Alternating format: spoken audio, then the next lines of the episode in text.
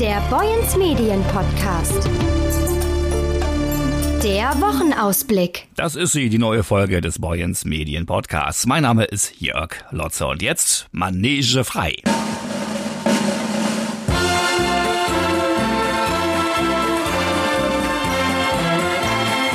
Der Zirkus Probst gastiert für drei Tage mit seinem Programm Surprise, zu Deutsch Überraschung, auf dem Heider Marktplatz. Also den Zirkus Probst gibt es seit 1865. Wir sind jetzt hier in der fünften Generation. Ich selbst habe mit meinem Mann 1982 den Zirkus wieder neu angefangen und seitdem sind wir praktisch Jahr für Jahr durchgereist. Sagt Brigitte Probst vom Produktionsbüro des Unternehmens.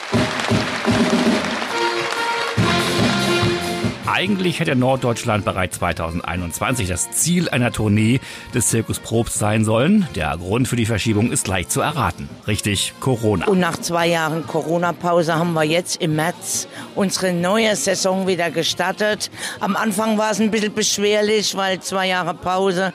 Aber jetzt sind wir wieder so richtig drin on Tour und es macht riesen Spaß. Und am meisten freuen wir uns jetzt auf Heide, weil Heide ist ja eine der Perlen in Deutschland. Land, wo jeder Zirkus gerne hin möchte. Dank des guten Publikums, das ja immer reichlich erscheint. Das Unternehmen mit 40 Angestellten aus acht Nationen hat gute Erinnerungen an die Dithmarscher Kreisstadt. Heide ist für mich eine der schönsten Städte in Deutschland, weil da habe ich eine Erinnerung nach 2010. Während dem Abkassieren für die Familienvorstellung kam die Polizei und meinte, ob ich wüsste, wie lange unsere Schlange wäre. Stellten wir fest, dass die Schlange bis in die Stadt reingeht, über den, um die Kirche rum, in die Fußgängerzone. Die ganzen Leute in den Geschäften haben darüber gesprochen. Wir haben spontan dann eine zweite Veranstaltung an dem Tag nochmal zusätzlich anberaumt, da eigentlich schon Abbau gewesen wäre, aber wir haben dann direkt nochmal eine drangehängt, die dann auch voll war und äh, haben nachts abgebaut und sind dann erst verspätet abgefahren. Nun ist der reisende Großzirkus in diesem Jahr in fünf Bundesländern unterwegs und präsentiert sein Programm Surprise in 30 Städten. Eine davon ist Heide. Dort steht das 36 Meter im Durchmesser große Zirkuszelt von morgen Dienstag, 2. August bis Donnerstag, 4. August. Überraschen will der Zirkus Probst die Besucher in diesem Jahr mit einer bunten Mischung aus Artistik, Tierdressuren, Jonglage, Komik sowie Motorradfahrern, die ihre gewagten Manöver in einer nur vier Meter großen Stahlkugel zeigen. Raubtiere gibt es im Zirkus Probst nicht mehr zu sehen. Es sind unsere hauseigenen Tiere dabei aber jetzt keine Wildtiere in dem Sinn, wie man sie früher dabei gehabt hat, Raubtiere oder so, aber eine nette Bauerntiernummer mit Ziegen, Eseln und natürlich dann auch die Pferdenummer von unserer Tierlehrerin Stefanie, die ja sehr bekannt ist für diese Soft-Tier-Dressuren, also die quasi mit nur der Hand vorgeführt werden, also nur Leckerlis und Worte und so. Sie wurde ja auch mehrfach schon ausgezeichnet. Corona hat natürlich auch den Zirkusleuten mächtig zu schaffen gemacht. Dabei sind ausgefallene Vorstellungen nur das eine. Ja, also wir waren sehr kreativ, muss ich sagen. Also ganz am Anfang haben wir Spediteur gespielt. Das heißt, wir haben für Speditionen äh, Transporte gefahren. Wir haben, mein Schwiegersohn, mein Sohn haben Gülle gefahren. Wir haben in einer Schreinerei gearbeitet. Wir haben Sanierungsarbeiten im Kindergarten gemacht, Umbaumaßnahmen für die Sparkasse. Alles haben wir gemacht, weil wir ja wirklich arbeitswillige Menschen sind und auch sehr handwerklich begabt, unsere Leute. Und dann haben wir natürlich ganz kreative Formate entdeckt. Zum Beispiel haben wir unsere Zirkuszelte Kulturschaffende zur Verfügung gestellt. Bands, Comedy, Kabarett, Travestie, alles Mögliche war bei uns und haben unsere Zelte kostenlos zur Verfügung gestellt und wir haben dann so ein bisschen die äh, Gastronomie, also Getränkeverkauf und Popcorn und sowas gemacht und haben dadurch auch unsere Tiere, unsere Mitarbeiter alle behalten gekonnt. Dann kamen Gottesdienste hinzu von Pfingsten über Ostern. Äh, wir haben Weihnachtsgottesdienst, Christmette bei uns gefeiert. Das war in Gelsenkirchen die einzigste Christmette, die überhaupt stattgefunden hat in dem Jahr. Ach, Abiturientenfeiern, Zeugnisübergaben. Also es gab alles. Und unser größtes Highlight war die Arbeit mit den Altersheimen. Wir wurden sehr frühzeitig dadurch geimpft und haben dann so immer ein Altersheim bei uns gehabt, das dann bei uns eine Stunde Vorstellung bekommen hat. Anschließend war das mit dem Hautnah, das war Tierbegegnungen und haben wir erzählt über die Tiere. Die Leute durften die streicheln, füttern und alles Mögliche. Und anschließend gab es dann Party mit Bratwurst, Pommes, Musik äh, gemütlichen Bierchen, schöne Musik dazu und die Damen haben dann Cocktail geschlürft und es war für die sozusagen während Coronas einzigste Highlight, was sie gehabt haben. Nicht wenige der Artisten und Mitwirkenden kommen übrigens aus der Ukraine. Ja, weil unsere äh, Orchestermitglieder alles aus der Ukraine ja kommen und unsere Saison im März losging und unser Orchester war unter Vertrag quasi sechs Mann. Die kommen natürlich nur alleine. Die Frauen und Kinder bleiben dann in der Ukraine. Und die kommen dann, spielen die Saison hier und gehen wieder zurück. Und in diesem Fall dieses Jahr war es ja so, die Visa waren fertig, aber dann hat die deutsche Botschaft geschlossen und die haben ihre Visa nicht mehr bekommen. Dann ist der Krieg richtig ausgebrochen und dann wurde es dramatisch, keiner durfte mehr raus. Und dann waren die Situation, dass sogar einer dabei war, der vor Jahren bei uns gespielt hat, inzwischen aber Rentner ist.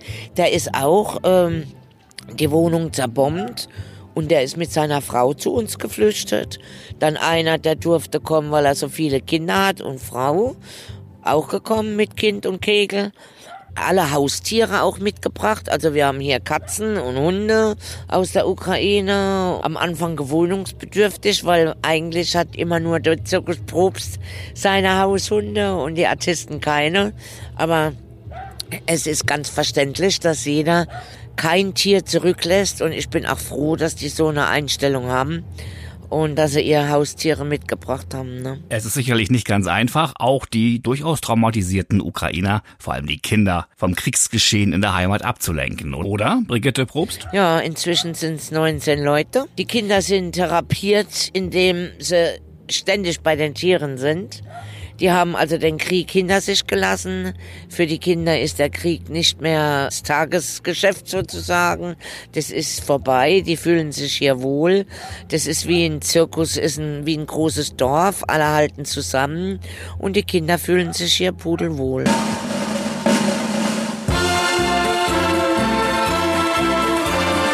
Der Zirkus ist in der Stadt. Die Vorstellungen beginnen am Dienstag um 17 Uhr, am Mittwoch um 16 Uhr und um 19.30 Uhr, am Donnerstag um 16 Uhr. Karten gibt's an der Zirkuskasse sowie im Internet auf www.zirkus-probst.de. Zirkus dann mit C geschrieben www.zirkus-probst.de. Am Dienstag ist Familientag mit vergünstigten Eintrittspreisen. Westküste FM. Antenne raus, Radio laut. Medienkompetenz und schiefe Töne stand es heute am Montag in unseren Zeitungen von Boyens Medien. Die Überschrift eines Artikels von Redakteur Hans-Georg Gottfried Dittmann, der den offenen Kanal Westküste besuchte. Dittmarschens eigenes Radio sozusagen der kleinste Ableger der offenen Kanäle in Schleswig-Holstein.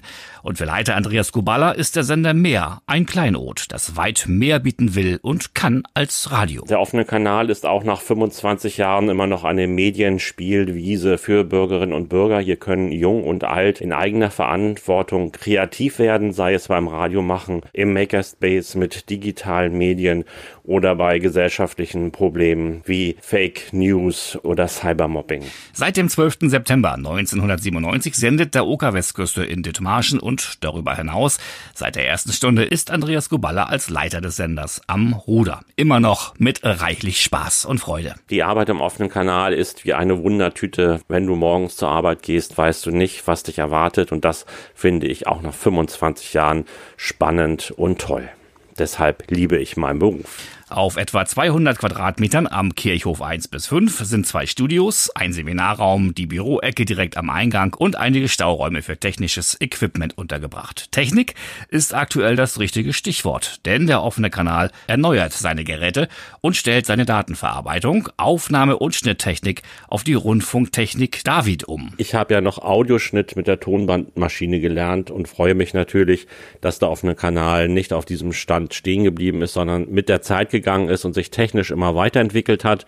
Und besonders stolz bin ich, dass wir demnächst ein neues digitales Redaktionssystem installieren werden, das die Arbeit der Nutzenden und der Mitarbeitenden auf ein neues Niveau heben wird. Anders als zum Beispiel freie Radiosender haben die offenen Kanäle keine Redaktion, die das Programm vorgibt. Hier wird die Infrastruktur zur Verfügung gestellt, damit jeder Bürger seine Meinung äußern und versenden kann. Im Radioprogramm des OK Westküste FM genannt. Das Programm ist selbst gestaltet, selbst produziert und selbst verantwortet. Das heißt, jeder ist sein eigener Produzent und steht auch für das gerade, was er im Studio produziert und über den Ether schickt.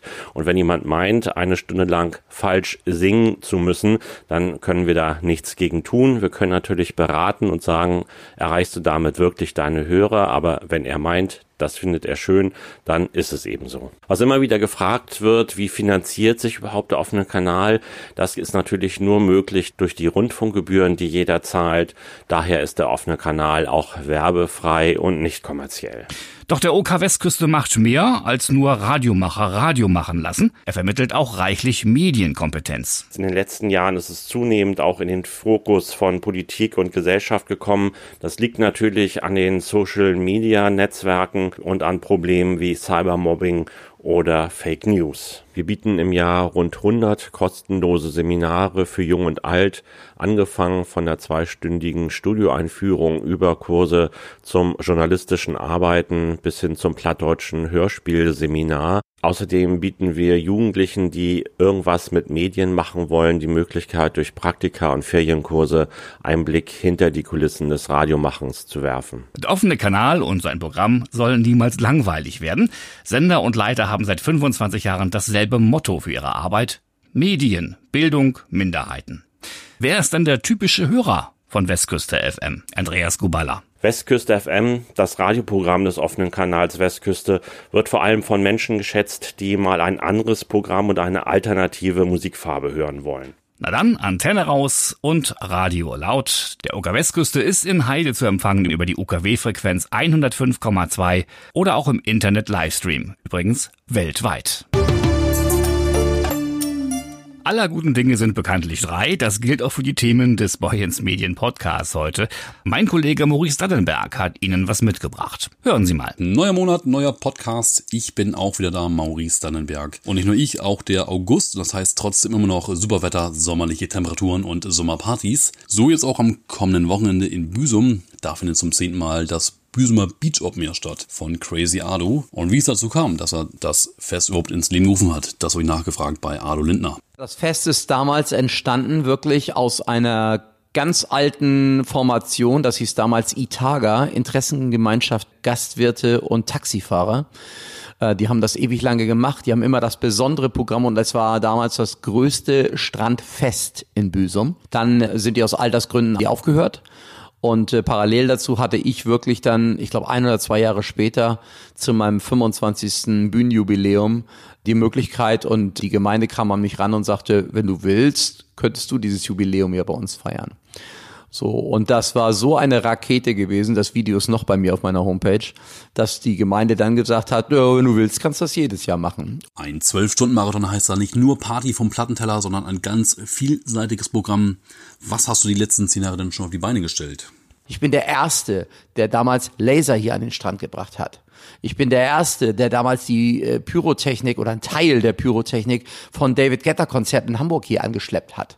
Das waren Sachen, wo die Leute sagen, alter Schwede, sowas haben die hier noch nie gesehen. Ich habe hier die, die Background-Singers von Bonnie M hier gehabt. Ich habe die musikalische Stimme von jetzt, von der AIDA-Flotte hier gehabt. Es sind also Besonderheiten. Was darf man in diesem Jahr erwarten und zu sehen bekommen? Zum Zehnjährigen ein letztes Mal. Und da habe ich mir viele Freunde eingeladen. Also diesmal sind es wirklich mein Bühnenpartner mit dabei.